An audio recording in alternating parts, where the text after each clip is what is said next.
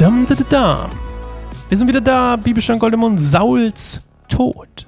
Ich habe langsam das Gefühl, ich werde richtig, ich werde immer besser am Vorlesen. Also das ist mir schon aufgefallen. Ich will, nicht, ich will ja nicht selbst mich loben, aber sonst macht es ja hier keiner. Ich rede ja gerade mit mir selbst. Hier ist niemand im Raum. Hallo? Niemand da. Niemand, der mich loben könnte. Ich finde, ich lese schon besser vor als früher. Vielleicht seht ihr das anders, wenn ihr es genauso seht. Äh, oder anders seht, schreibt mir gerne eine E-Mail, gebt mir gerne Feedback, überhaupt Feedback an sascha.keineinsamerbaum.org, wenn ihr gerne noch mehr wissen wollen würdet, ähm, was aber alles vielleicht nicht so unbedingt eine 10-minütige oder 8-minütige Episode ungefähr reinpasst, dann äh, könnt ihr mir auch gerne eine E-Mail schreiben. Wenn ihr Fragen habt, könnt ihr mir gerne eine E-Mail schreiben. Wenn ihr Lust habt, Patreon zu werden, dann könnt ihr das auch gerne machen. Könnt ihr mir auch eine E-Mail vorher schreiben und fragen, wie das geht. Dann geleite ich euch dadurch. Oder ihr geht direkt auf patreon.com slash Baum. Helft uns dabei, das Evangelium zu verbreiten. Äh, würde uns sehr freuen. So, Sauls Tod, 1 Samuel 31, das letzte Kapitel von 1 Samuel übrigens. Danach sind wir mit dem 2. Samuel. Was passiert? Saul stirbt. Hm. Und wie? Könnt ihr euch vielleicht schon denken. Die Philister griffen Israel an und schlugen die Israeliten in die Flucht. Unzählige fielen auf den Hängen des Gebirges Gilboa. Die Philister umzingelten Saul und seine Söhne und töteten Jonathan, das ist traurig, Abinadab und Malkishua, die Söhne Sauls. Um Saul tobte der Kampf besonders heftig und die Bogenschützen der Philister drangen zu ihm durch und verwundeten ihn schwer. Da sagte Saul zu seinem Waffenträger, nimm dein Schwert und töte mich, bevor diese Unbeschnittenen mich durchbohren und demütigen. Aber sein Waffenträger hatte Angst und wollte es nicht tun. Dann nahm Saul sein Schwert und stürzte sich hinein. Als der Waffenträger sah, dass Saul tot war, stürzte auch er sich in sein Schwert und starb neben dem König. So starben Saul drei, Söhne, drei seiner Söhne, sein Waffenträger und seine Männer gemeinsam an diesem Tag. Als die Israeliten, die in der Jesreel-Ebene und im Jordangebiet wohnten, sahen, dass ihr Herr geflohen und Saul und seine Söhne tot waren, verließen sie ihre Städte und flohen. Da kamen die Philister und besetzten die Städte.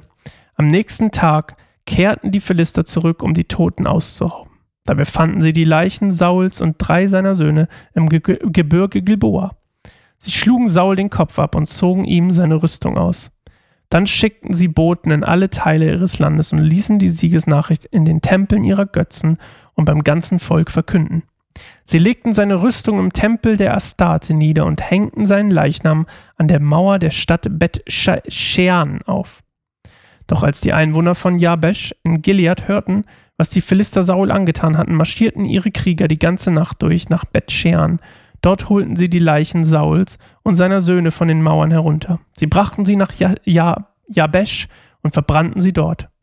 Dann nahmen sie ihre Gebeine, begruben sie unter der Tamariske in Jabesh und fasteten sieben Tage lang. Ihr erinnert euch, Toten, dieses, dieses, äh, wie hieß es nochmal? Totenklage? Sieben Tage lang, genau wie hier. Witzig, dass sie es nicht 30 Tage machen, ne? Wie bei vielen anderen großen, großen Persönlichkeiten der Bibel äh, sind sie hier wohl der Meinung, sieben reichen. Bei manchen waren es sogar 30. Saul stirbt, so wie Samuels prophezeit hatte übrigens in, ne, ihr erinnert euch in 28, Vers 28, nee, Quatsch, 1. Samuel 28, Vers 19 und wird von den Philistern besiegt, ziemlich einfach auf der Ebene. Äh, die Philister übrigens, kleines geschichtliches Ding, die Philister hatten Streitwagen und das ist natürlich besonders toll in der Ebene, weswegen die auch so ein leichtes Spiel mit den Israeliten hatten. Mit den, ja. Und aus Angst vor Gefangennahme tötet, will quasi Saul getötet werden, äh, begeht dann aber Selbstmord, weil der, der Schildträger das nicht will oder der Waffenträger.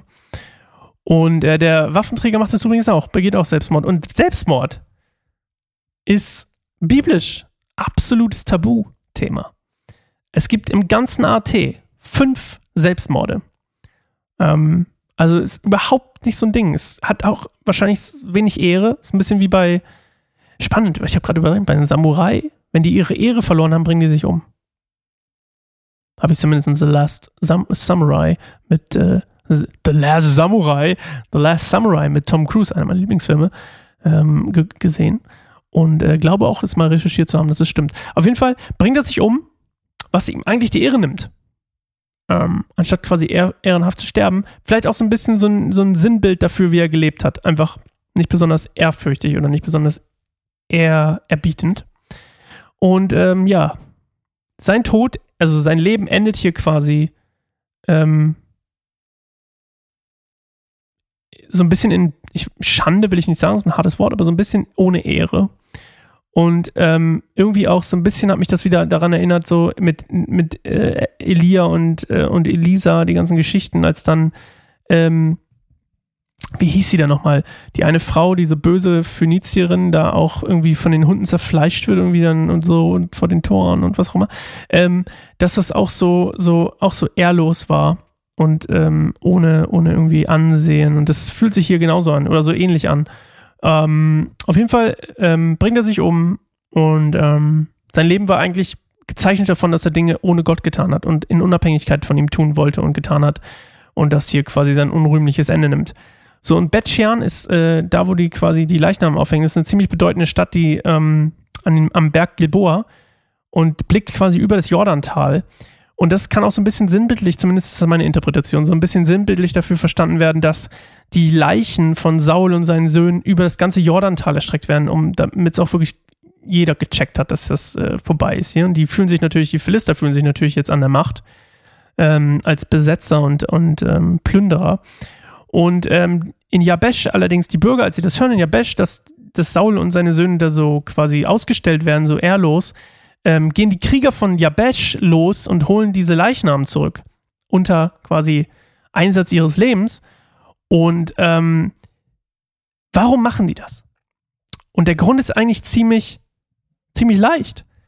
Jetzt ist nämlich der spannende Kontrast, dass das Leben von Saul und seinen Söhnen, oder vor allem von Saul, von seinen Söhnen ja nicht, aber von Saul so ehrlos endet, ist es von den Bürgern von Jabesh eine tatsächliche Ehrerweisung dem König oder Saul gegenüber und seinen Söhnen, weil die erste Tat, von Saul als König vor 40 Jahren in dem Fall war die Befreiung von Jabesh von den Ammonitern. Das könnt ihr mal nachlesen. 1. Samuel 11. Sam Sauls erste Tat als König war, Jabesh zu befreien von den Ammonitern. Und deswegen haben die da so, ein, so, ein, so, ein, so eine ehrenhafte Haltung ihm gegenüber. Und ähm, auch ein Großteil von Sauls Stamm, den Benjaminitern, äh, lebt tatsächlich in Jabesh. Und beziehungsweise der, der, der jüngere Teil der Geschichte seines Stammes kommt aus Jabesh. Und ähm, ja, auch David übrigens später ähm, ehrt quasi diese heldenhafte Tat der, der Bürger oder Krieger von Jabesh und ähm, lässt später dann die Knochen von Saul und von Jonathan und von den anderen quasi nochmal ausgraben in Jabesh und dann in Benjamin erneut begraben. Das lesen wir erst in 2. Samuel 21, aber da kommen wir nochmal hin. Irgendwann ähm, aber auch David wird das quasi diese Tat, heldenhafte Tat der jabeschianischen Krieger, nennen wir sie mal so, äh, nicht vergessen. So, Saul ist tot, erster Samuel-Kapitel ist vorbei. Das ist das Ende von Saul und quasi, wenn man so will, der große, große Anfang von David als König. Das ist so ein bisschen hier der, jetzt geht's los. Wie kommt David dazu, König zu werden? Weil noch ist er ja kein König. Und nur weil Saul tot ist, heißt ja nicht, dass. Ne, ist, ihr, übrigens habt ihr noch eine Sache noch. Drei von Sauls Söhnen sind gestorben. Er hatte aber vier Söhne. Na, ob das nochmal Konfliktpotenzial bei sich trägt, das werden wir erfahren in einer neuen Folge Bibelstunde Goldemund am morgigen Tag. Ich freue mich schon auf euch. Ähm, bis dahin, gehabt euch wohl. Tschüss.